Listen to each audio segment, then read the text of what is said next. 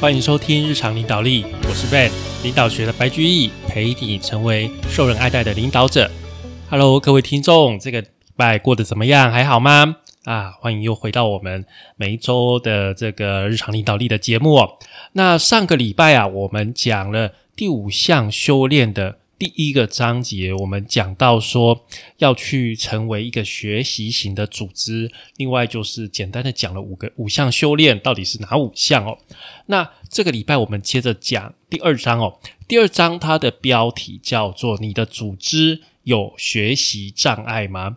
那这个章节它就把嗯一般组织容易犯的七个学习上的一个错误，把它列出来。然后逐一的讨论啊，这个章节基本上是这个样子的。那一开始啊，他就直接讲说，大企业的寿命很少超过人类寿命的一半啊。其实不管是现在啊，这个我们台湾的那个投资都会有一个零零五零嘛，五十大，或者是美国的 S M P 五百大，你看这个榜单哦，台湾前五十大跟十年前、二十年前去比一下，你会发现。这个，哎，里面的公司啊，这个名单啊，变动的幅度其实蛮大的哦。哦，其实蛮大。二零二零年的前五十名，跟二零一零年还有二零两千年的前五十名的企业，你拿来比较一下，差别很大。更不要说三四十年前的这个当年的前五十大企业，很多今到今天哦，根本就消失了哦，根本就已经不知道去哪里了。所以，其实啊。企业的寿命啊，没有我们想象中的这么长这么久。虽然说企业它是理论上，如果你经营得当，企业的寿命理论上可以永无止境哦。日本有一个，我记得有一个专门做庙的生意的啊，一个企业好像一两千年，是不是啊？我忘记，反正很久，好好几百年之类的。好像是世界上这个寿命最长的企业、最长的公司，但是它是就是很小小型，然后家族经营很特殊的一个企业。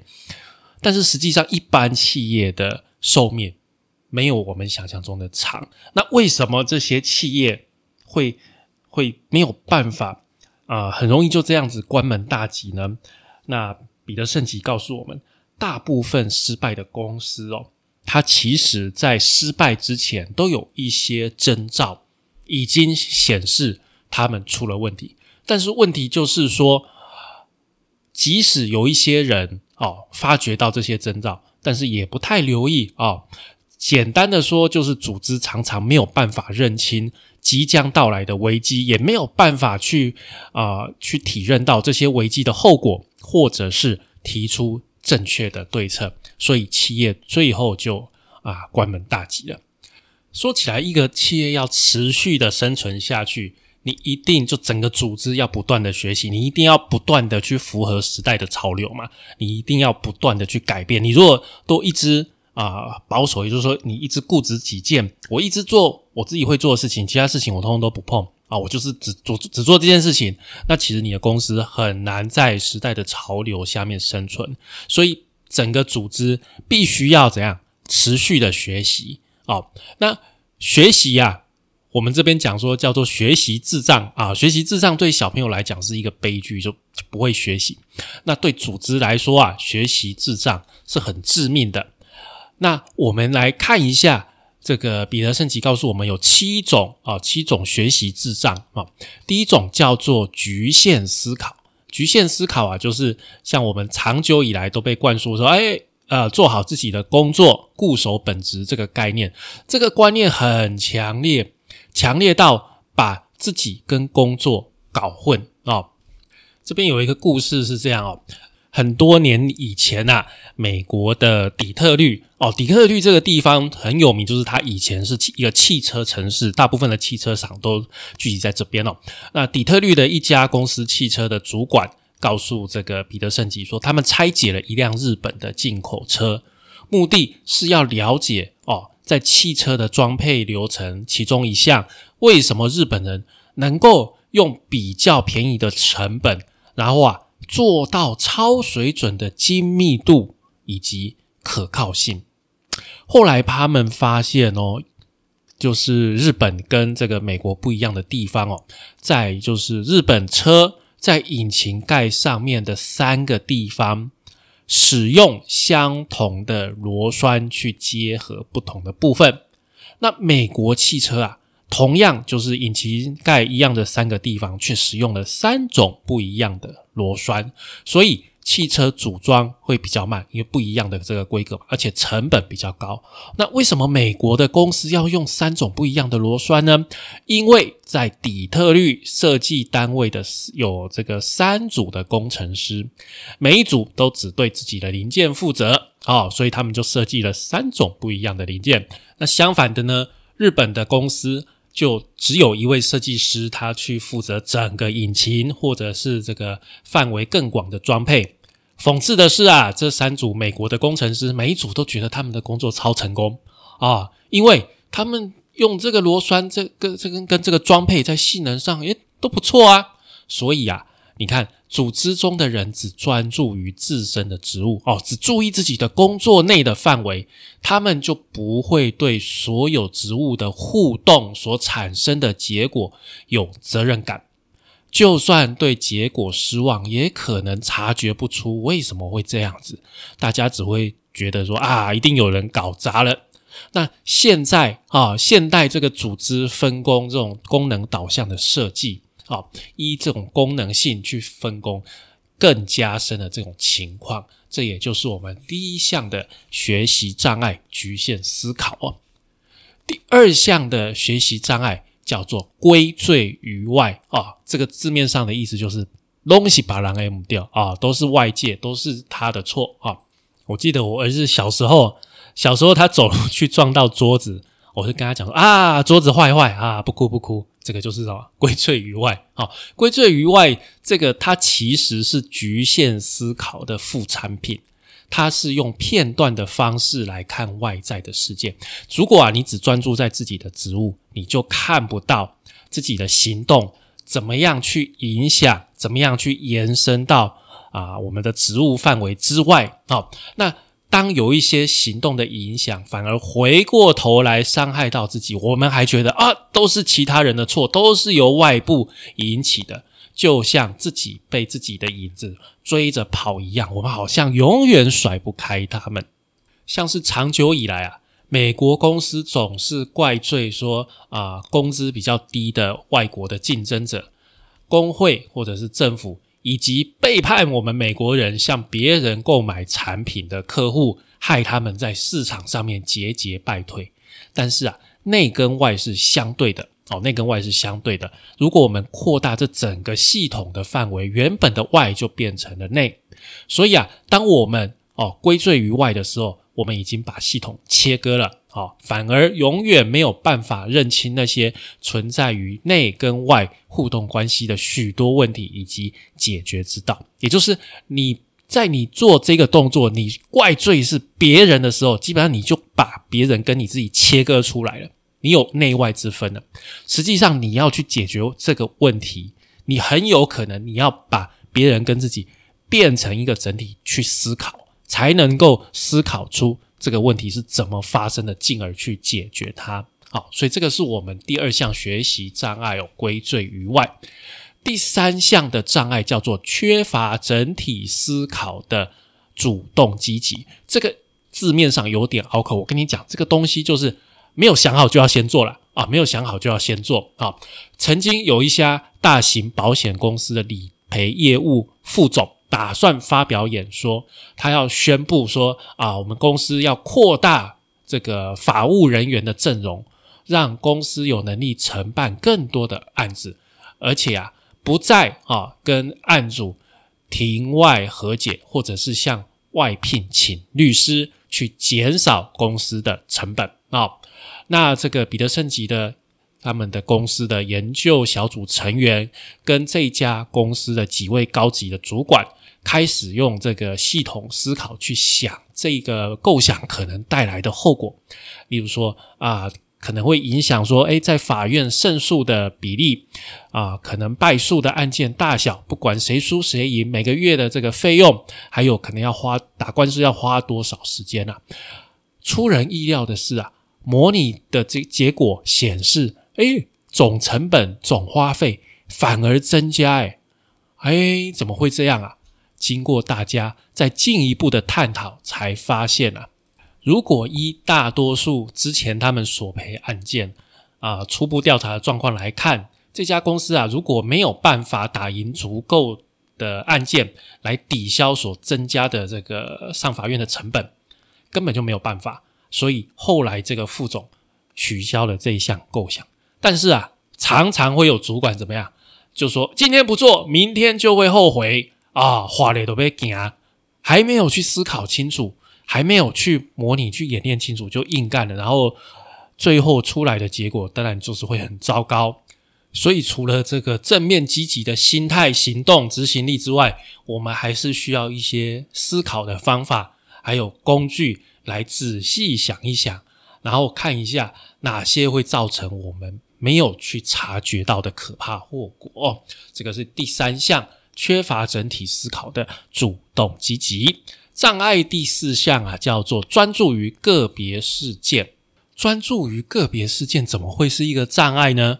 其实啊，这个是在讲说，呃，每一项事件所发生的原因，并不是很直接、很单纯的。哦，例如说报纸上写说，哎，我们今天股市的这个指数今天平均下降十六点，是因为昨天宣布的第四季的利润降低，这样的一个说明啊，或许哦，或许在一个范围里面或许是真的，但是啊，它分散了我们的注意力，我们就觉得，哎。啊，这个事情的原因就是啊，这个利润降低了，那就分散了我们的注意力，所以我们就没有很认真以比较长远的眼光来去看这件事情。股票这个指数下降背后还有其他的原因，复杂的原因，而我们就直接就想说啊，就是因为利润降低了，所以就直接造成了指数降低。其实背后的原因可能是很复杂的，但是啊，因为我们人类在演化过程中。很容易就是就是直接只专注在这样子很简单的一个很简单的逻辑性的关系。当山顶洞人在思考怎么样求生存的时候啊，他所关心的绝对不是宇宙万物如何运行的问题，而是警觉还有抵抗老虎来的来咬它的一个能力。但是啊，我们今天组织和社会所面临的这些威胁。它已经不像是过去我们这个原始人所面面对的危险这么样的直接哦，很多是由缓慢啊、渐进、无法察觉的过程所形成的啊。很多这种问题其实背后的原因很复杂，一点都不是说哎老虎来我们把老虎打晕就解决了啊。这些问题长得像老虎，但是它背后的原因。其实蛮复杂的，你没有办法很简单的去解释掉它。所以，如果我们人类的思考充斥的这种短期的事件，那这种创造性的学习大概就是很难持续了。如果我们持续这样专注于事件，我们最多就只能在事件发生之前加以预测，做出最佳的反应，但是仍然无法学会怎么样去做一个创造。好，这个是障碍四哦。那障碍五，障碍五叫做温水煮青蛙啊。温水煮青蛙这个故事大家都知道吧？就是啊，青蛙泡在水里面，然后啊，你如果直接把一只青蛙丢到热水，它马上就跳出来啊，太烫了。然后啊，但是你如果把青蛙放在这个三十度的水，慢慢升，慢慢升，慢慢加温，这个青蛙慢慢慢慢就被煮熟了啊。其实这个是一个寓言故事啦。实际上，你把青蛙放进去水里面。水的温度高到一个程度，它还是会跳出来啊！青蛙其实没那么笨，好吧？青蛙其实没那么笨哦。呃，那好，不管我们回归到这个主题哦，反正温水煮青蛙是我们大家很很熟悉的一个寓言故事啊。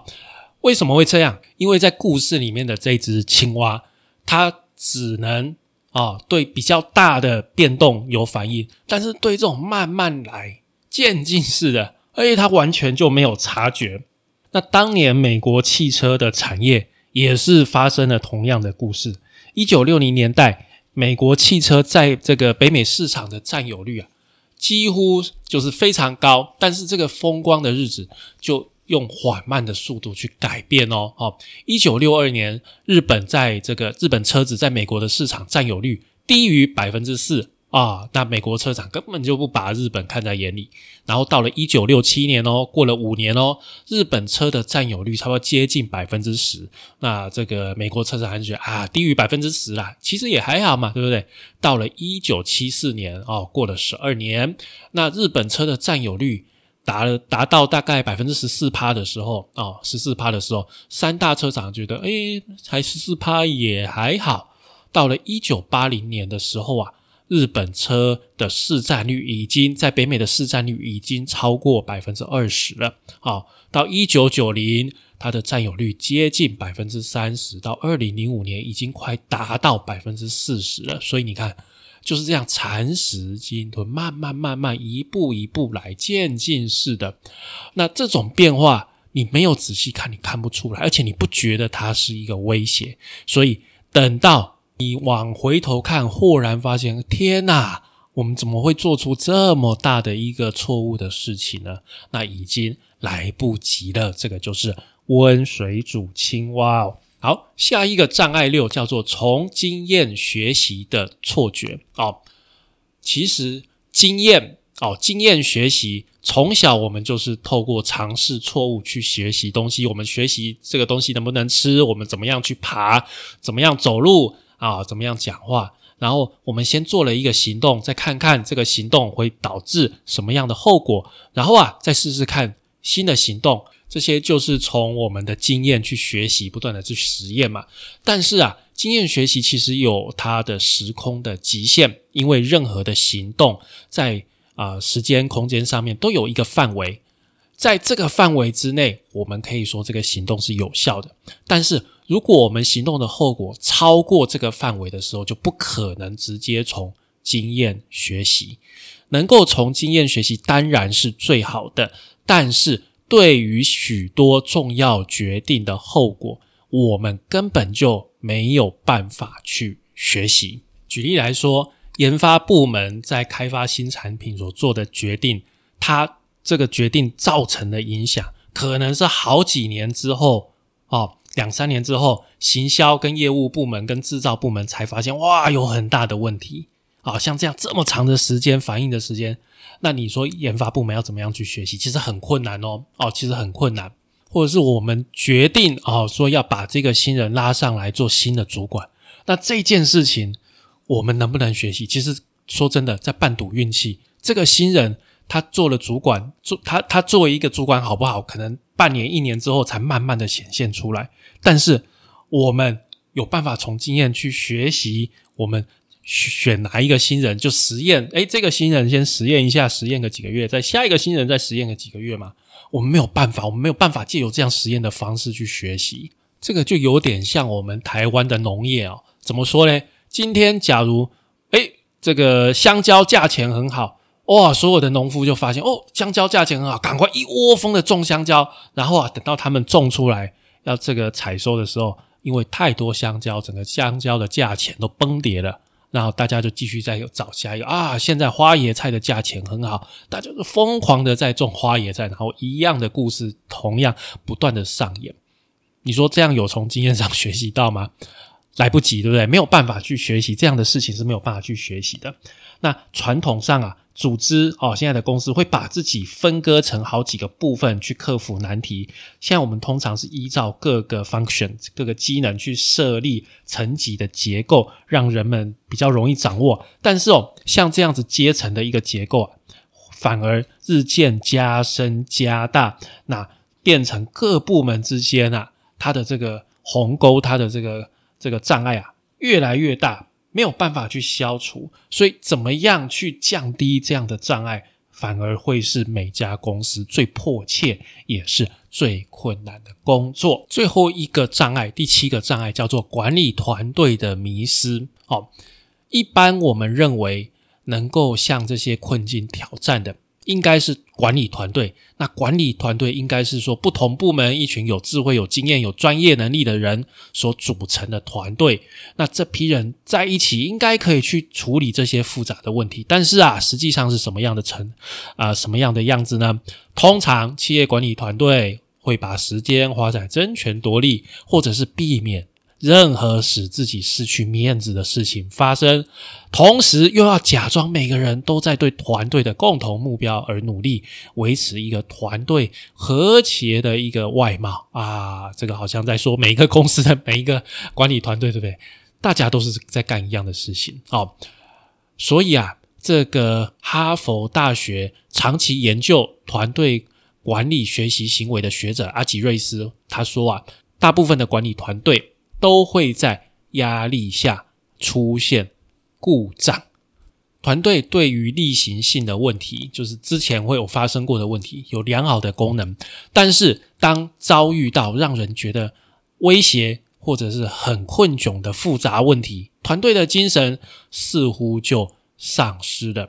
所以啊，很多团队其实表面上看起来很忙很忙，其实都是在求忙。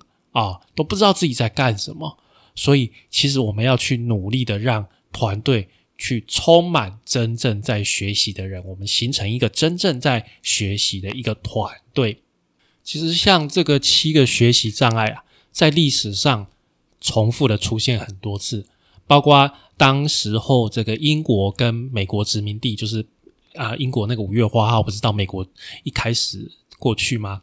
啊，然后啊，这个。他们的冲突逐渐升高的过程当中啊，英国完全没有一位官员曾经派代表横渡大西洋去找出为什么美国殖民地这么不高兴的一个原因，完全都没有啊。然后另外，例如说这个玛雅民族啊，或者复活节岛这整个文明的一个颠覆，也都是这七个学习障碍所造成的一个结果。那问题是什么？问题就像很多走向衰败的组织一样，他们对自身强大的内化还有认同，未必全然是错的。但是啊，他们的直觉多半倾向于坚守用传统的方法去面对事情。哦，坚决，我们就是用传统的方法。以前的人这样做，我们现在也是这样做，而不是去质疑传统。所以更不要去想说有什么样的可能性去发展出创新了。但是啊，今天我们同样生活在很多困难的环境之中，这些学习障碍、这些影响还是都存在。学习型组织的五项修炼是治好学习障碍的方法。但是，首先我们要先把这几个学习障碍辨认出来，因为他们常常啊被淹没，或者是被隐藏在我们平常这些啊日常的细节啊、日常的事件里面，很难去发现。好。这个就是我们这个第二章，你的组织有学习智障吗？我们在这一个章节讲了七个学习智障。第一个是局限思考，也就是我们常讲的本位主义啦，就是被我们的位置所局限住了，我们脑袋被我们的位置所局限住了。第二个是。归罪于外啊，千错万错，东西把人给唔掉啊。第三个是缺乏整体思考的主动积极，也就是还没想好就先做了。第四个是专注于个别的事件，头痛医头，脚痛医脚啦。第五个是温水煮青蛙，也就是来不及去发现到逐渐的改变。第六个从经验学习的。错觉，也就是遇到没有潜力、没有经验、有办法学习的问题要怎么办？第七个，管理团队的迷失哦，很多管理团队根本就是在假装很忙呢哦。总之，就是我们要利用这个五项修炼去克服这七项学习的智障。那首先呢，我们要先辨认出这七种学习的智障是长得怎么样子的。然后我们再来去想说，哎，我们不可以再坚守用传统的方法去对付这七种学习智障了。好，以上就我们今天节目的全部内容喽。感谢您的收听与追踪，请帮我们在 Apple Podcast 评分与留言，也欢迎追踪我们的 FB 粉丝团日常控的领导力以及 IG，我们的 IG 账号是 Leadership C Podcast 日常领导力。我们下周再会喽，拜拜。